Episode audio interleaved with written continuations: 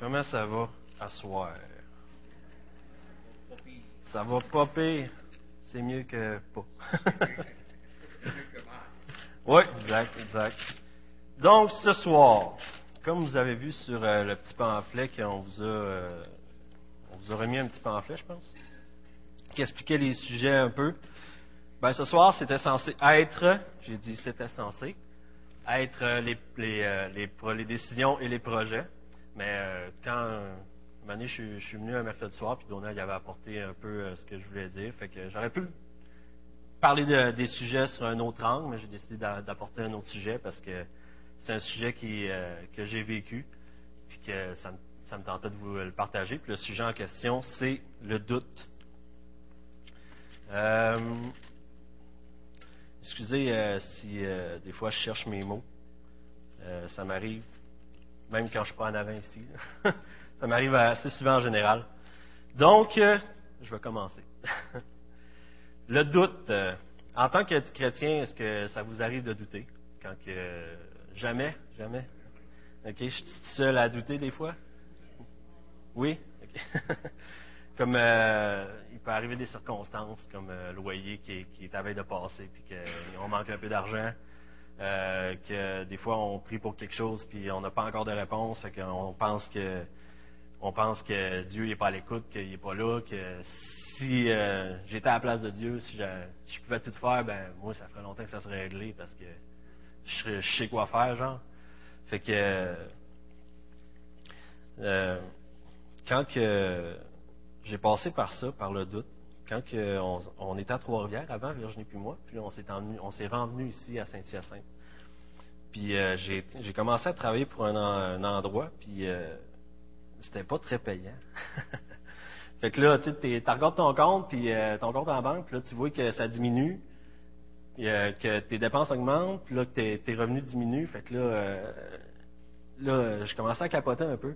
un point tel que comme ça me réveillait la nuit, là, je, je, me réveillais, puis je pensais à tout ça, puis tu sais, je sais pas si vous faites ça, mais euh, j'ai commencé à me faire des scénarios. Bon, euh, euh, je rendais ça plus pire que c'était en réalité. Puis euh, en, préparant la petite étude de ce soir, ça m'a fait comme fait réaliser que quand on commence à douter, c'est comme on entre comme dans un chemin qui, qui, nous mène vers une sorte d'indépendance à Dieu, parce que justement, on, on, on risque de, de, d'essayer de trouver des solutions par nous autres mêmes, par faire ça, faire ci. Quand que, euh, quand je euh, à l'emploi où j'étais, j'ai pensé à aller dans, la marine canadienne, euh, j'ai pensé à retourner aux études, plein de plein de, projets de même, mais dans le fond, ça n'a pas marché parce que je suis encore ici. puis, puis ça me rendait tellement nerveux là, que c'était pas vraiment moi parce que ceux, ceux qui, qui, me connaissent un peu, ils savent que je suis pas quelqu'un dans vraiment nerveux dans la vie, que je suis pas, euh, je suis pas stressé souvent, mais ça, ça a été euh, assez pour, euh, pour me stresser beaucoup. Fait que, en préparant, j'ai pu sortir deux personnes, deux personnages bibliques qui, qui, qui, ont passé un peu par là, qui doutaient de, qui doutaient un peu de, Dieu, si on peut dire, de, de la vocation qui, à laquelle Dieu les appelait. Euh, la première personne, c'est euh, Moïse. On voit son histoire dans Exode 3. S'il y en a qui peuvent tourner dans leur Bible. Euh, le contexte un peu, c'est que bon, tout le monde connaît l'histoire de Moïse un peu. Il, est, élevé par la fille de Pharaon. Après, quand il est rendu grand, ben là, il découvre toutes les misères, il voit toutes les misères que, que son peuple, par, par, lequel les Égyptiens les fait passer. Euh, les ils sont maltraités. Après, euh, un, jour, euh, il y a un Égyptien qui maltraite un Hébreu, fait qu'il tue l'Égyptien. Ça vient aux oreilles de Pharaon. Puis le Pharaon cherche à, faire mourir Moïse. Fait que Moïse, il s'enfuit dans le pays de Mandia. Puis, il est, berger. Il rencontre, dans, le, dans ce pays-là, il rencontre sa femme. Il est berger. Et un jour, quand il fait perdre le troupeau près de la montagne d'Oreb, la montagne de Dieu, ben, Dieu lui apparaît dans une flamme qui est, placée dans un buisson. Donc Dieu appelle Moïse à une mission. On peut voir ça, on peut voir ça au verset 10. mais je vais lire le verset juste avant. Euh, dans Exode 3, 9 et 10, ça dit Voici les cris d'Israël sont venus jusqu'à moi et j'ai vu l'oppression que leur font souffrir les Égyptiens. Au verset 10, ça dit Maintenant, va, je t'enverrai auprès de Pharaon et tu feras sortir d'Égypte mon peuple, les enfants d'Israël. On voit euh, la première réaction de, Moïse, euh, euh, ça n'a pas été comme, Proverbe 3, 5, 6 pourrait le, suggérer, disons. On peut lire dans ce proverbe-là qui ça dit Confie-toi en l'Éternel de tout ton cœur et ne t'appuie pas sur ta sagesse. Reconnais-le dans toutes tes voies et il aplanira tes sentiers. Il n'a pas vraiment réagi comme ça, disons. Sa première question, ça a été Qui suis-je? Euh, On voit ça au verset 11. Moïse dit à Dieu Qui suis-je pour aller vers Pharaon et pour faire sortir d'Égypte les enfants d'Israël? Euh, Quand on regarde un peu euh, où ce qui était rendu Moïse, il était, était, était âgé de 80 ans, ça faisait 40 ans qu'il était, s'était enfui d'Égypte. Il était berger, il avait des enfants. Et on dirait qu'il avait comme sa petite vie tranquille. dans sa tête, j'imaginais je, suis quand même assez vieux. 80 ans maintenant, c'est assez honorable comme âge. Pourquoi tu veux m'envoyer, genre? Fait que, on voit qu'il y a comme des raisons de douter de lui-même, de ses capacités à l'âge qu'il était rendu, puis dans sa situation qu'il était rendu. Puis, euh, juste en m'en venant tantôt, ça m'a fait penser que, je peux m'identifier un peu, euh, un peu à Moïse à soir.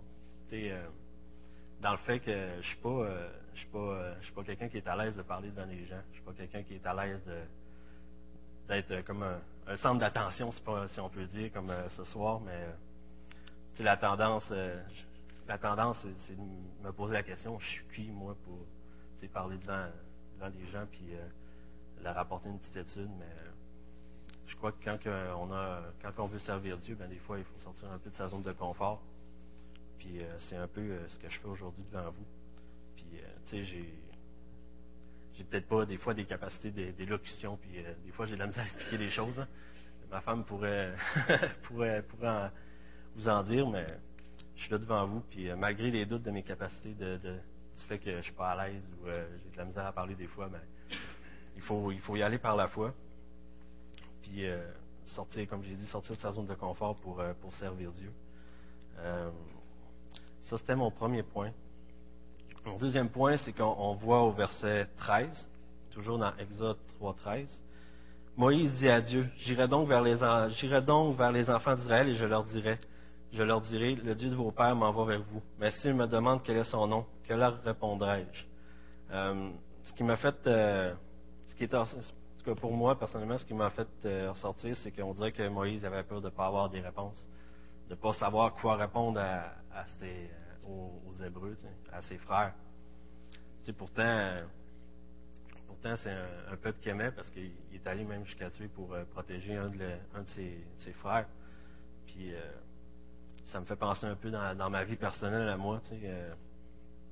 des fois, quand je, pense à une situation en particulier, quand j'étais à Trois-Rivières, quand, je travaillais dans l'entrepôt que je travaillais, je parlais avec un gars, André, puis euh, ça m'arrivait souvent qu'il me posait des questions. Mais, tu sais, des fois, euh, j'étais là, puis euh, je me grattais la tête. Qu'est-ce que je peux, je peux y répondre? Puis je me suis aperçu que c'est un peu comme une pression qu'on se met sur nous mêmes de vouloir avoir toutes les réponses.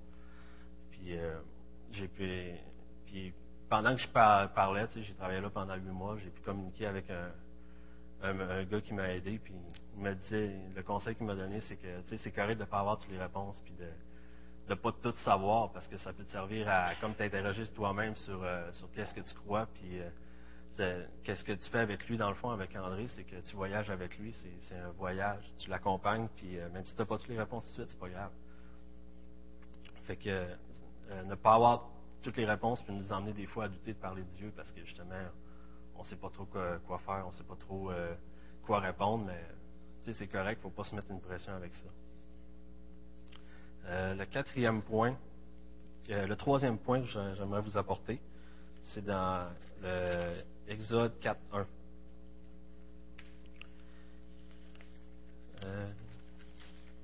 Moïse répondit et dit, Voici, ils ne me croiront point, me croiront point, et ne m'écouteront point ma voix, mais ils diront l'Éternel ne t'est point apparu. Ce qui, ce, ressorti pour moi, c'est que euh, euh, Moïse il avait peur de ne pas être cru, de ne pas, euh, pas réussir à, convaincre, à convaincre les gens, à convaincre les Hébreux que Dieu l'envoyait. Puis encore là, je reviens au, même exemple. Des, fois, on parle à des gens, puis euh, on voudrait les convaincre avec euh, des arguments, ou on voudrait les convaincre avec même notre propre vie, avec qu'est-ce que Dieu euh, a fait, qu'est-ce qu'on était avant, puis qu'est-ce qu'on est aujourd'hui. Puis, ben, encore là, c'est se mettre une pression, puis c'est comme vouloir des résultats. C'est comme si c'est les résultats qui nous, qui emmenaient à avancer un petit peu plus, puis à, à vouloir parler. Mais ce que Dieu il veut qu'on parle, il ne veut pas qu'on se soucie des résultats, parce que si on se soucie des résultats, ben, on, on va, on, on peut-être être quelque part parce qu'on ne les connaît pas, les résultats, on ne peut pas savoir l'avenir. Puis euh, le proverbe, proverbe 16.4 nous dit L'Éternel a tout fait pour un but, même le méchant pour le jour du malheur. C'est que même si on ne convainc pas maintenant, même si on n'a pas de résultats quand on parle à quelqu'un, ben il ne faut pas se mettre une pression avec ça parce que c'est, euh, il y a peut-être un but. T'sais. Notre but, c'est peut-être juste euh, de, de, planter une graine dans son cœur, puis Dieu va s'occuper, va s'occuper du reste. Euh, puis, faut pas, faut pas se mettre de pression avec ça parce que c'est Dieu qui connaît les cœurs, c'est Dieu qui sait, c'est Dieu qui sait la personne est rendue où, puis c'est Dieu qui est au contrôle de tout. Euh, donc, en résumé, qu'est-ce que je peux dire de, de Moïse? Qu'est-ce qui, qu'est-ce l'emmenait à douter que Dieu euh, voulait le, l'emmener à conduire Israël hors d'Égypte? C'était qu'il doutait de qui il était. Euh, comme il se posait la question qui suis-je pour faire ça? Euh, c'est la peur de ne pas avoir de, de, de réponse, puis la peur de ne pas être cru non plus. Après, l'autre, que j'avais, que j'ai trouvé, qui était intéressant, il y en, avait, beaucoup, mais celui-là que je vais vous parler, c'était Gédéon, qu'on, trouve dans Juge 6.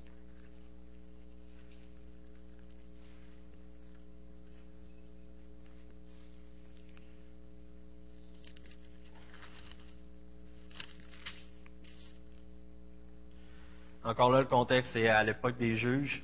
Euh, quand on lit les juges, on peut voir que c'est tout le temps un cycle. Euh, bon, Israël, euh, Israël est en paix, après Israël déplaît, à Dieu. Euh, ils sont asservis par un peuple, ils demandent, ils sont tannés, fait qu'ils demandent un libérateur. Après, il y a encore une période de paix qui, revient. Puis là, dans l'histoire de Gédéon, ça fait sept ans que les, que les Hébreux sont entre les mains de Madia. Puis ils crient il crie à l'Éternel encore une fois pour un libérateur.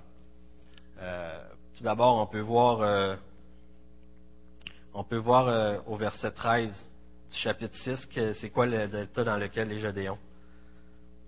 Je vais commencer au verset 12. L'ange de l'Éternel lui apparut et lui dit, L'Éternel est avec toi, vaillant héros. Gédéon lui répondit, Ah mon Seigneur, si l'Éternel est avec nous, pourquoi toutes ces choses nous sont-elles arrivées? Et où sont tous ces prodiges que nos pères nous racontent quand ils disent, l'Éternel ne nous a-t-il pas fait monter hors d'Égypte? Maintenant, l'Éternel nous abandonne et nous livre entre les mains de Madia.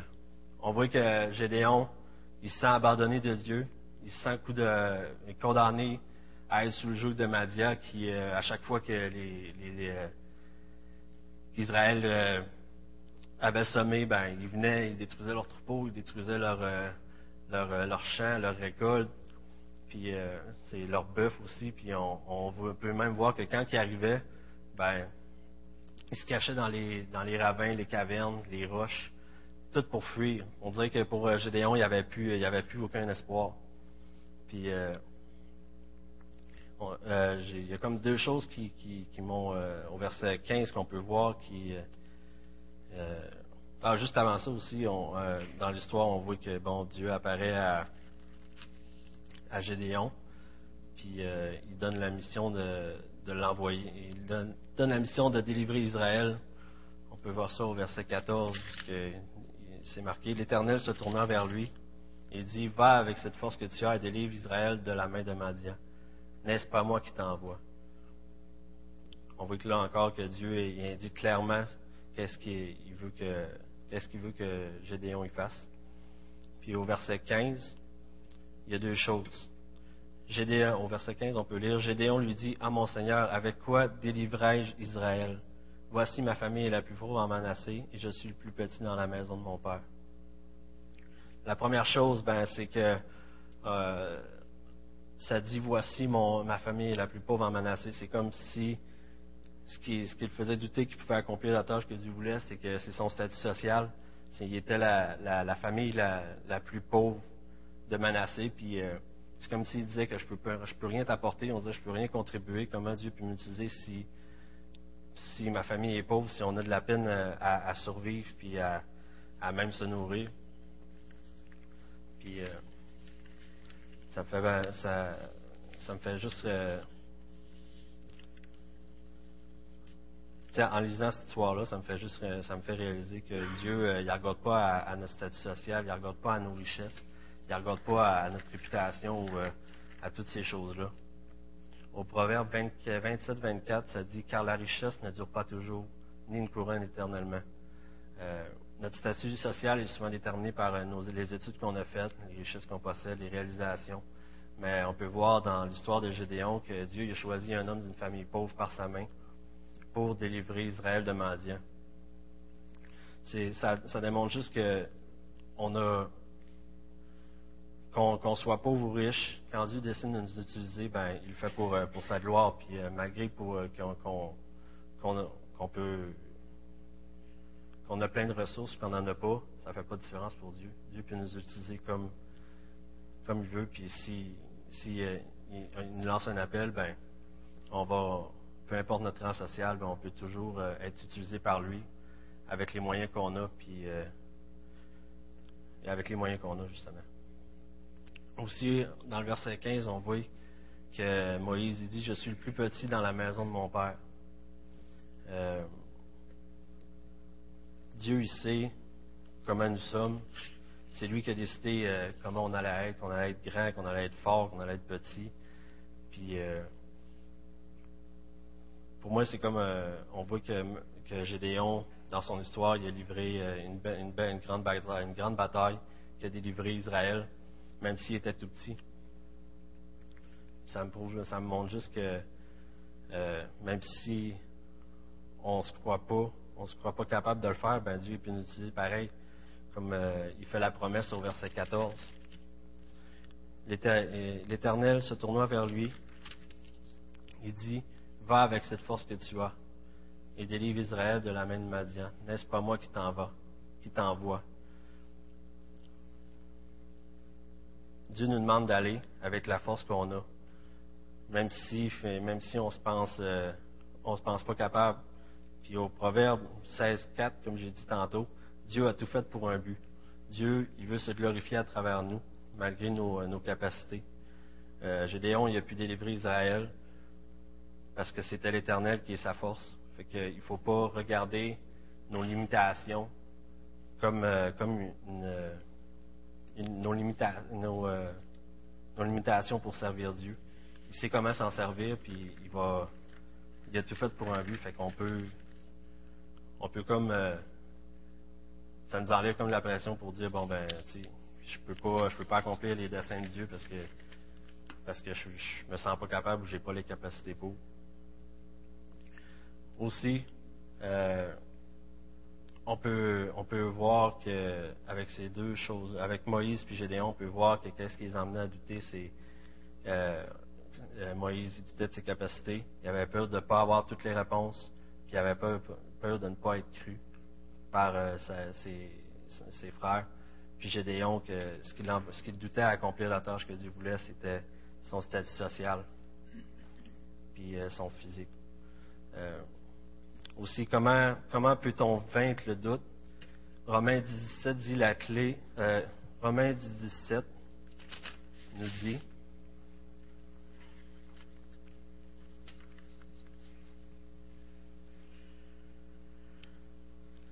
Ça nous dit, ainsi la foi vient de ce qu'on entend, et ce qu'on entend vient de la parole du Christ. Euh, il faut, la clé pour éviter le doute, c'est d'aimer et de désirer la, parole comme, euh, comme quand on a faim. Quand on a faim, ben on, on va chercher la nourriture où ce qu'on qu'on la trouve dans le fond. C'est pareil pour euh, la parole, c'est notre nourriture pour, euh, pour notre âme, pour garder un esprit fort, pour pouvoir lutter contre le doute. Dans Luc euh, 4, Jésus, quand il est dans le désert, il répond, quand il est tenté par le diable, il dit toujours, il est écrit, il réfère tout le temps aux paroles. C'est une arme efficace pour, euh, pour lutter contre les mensonges de l'ennemi. On peut euh, répondre aux pensées que le diable met en nous avec la vérité de la parole, pour nourrir notre foi de la parole plutôt que d'alimenter le doute avec les messages du diable. Pour euh, Romains 10, 17. Romains 10, 17.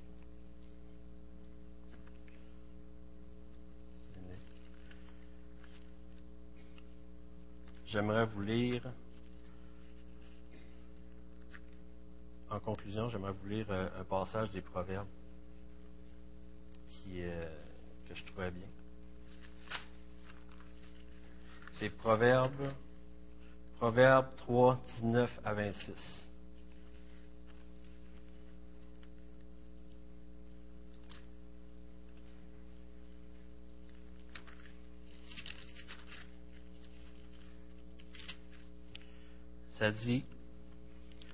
C'est par la sagesse que l'Éternel a fondé la terre, et c'est par l'intelligence qu'il a affermi les cieux. C'est par sa science que les abîmes se sont ouverts et que les nuages dissé la rosée. Mon fils, que ces enseignements ne s'éloignent pas de tes yeux.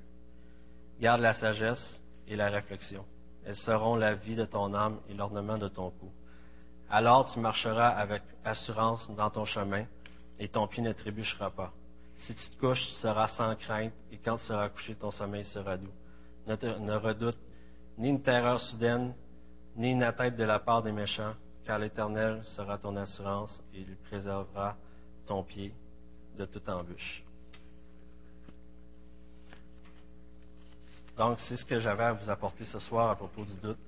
C'est un sujet que, que j'ai vécu, puis que quand j'ai fait cette petite étude-là, ça m'a euh, ça m'a rappelé que Dieu est au contrôle de tout. Puis que quand on, doute, ben, pour ne, pour, euh, ça m'encourage comme à, lire sa parole, puis à toujours, euh, toujours me nourrir mon âme, parce que quand doute vient, ben c'est, pas long que des fois on, doute de Dieu, puis euh, le doute ça peut être terrible pour un chrétien. Est-ce qu'il y en a qui auraient des commentaires ou à dire sur ce sujet-là, des choses qu'ils ont peut-être vécues ou euh, qu'ils aimeraient partager. On sait que dans parole, Dieu s'est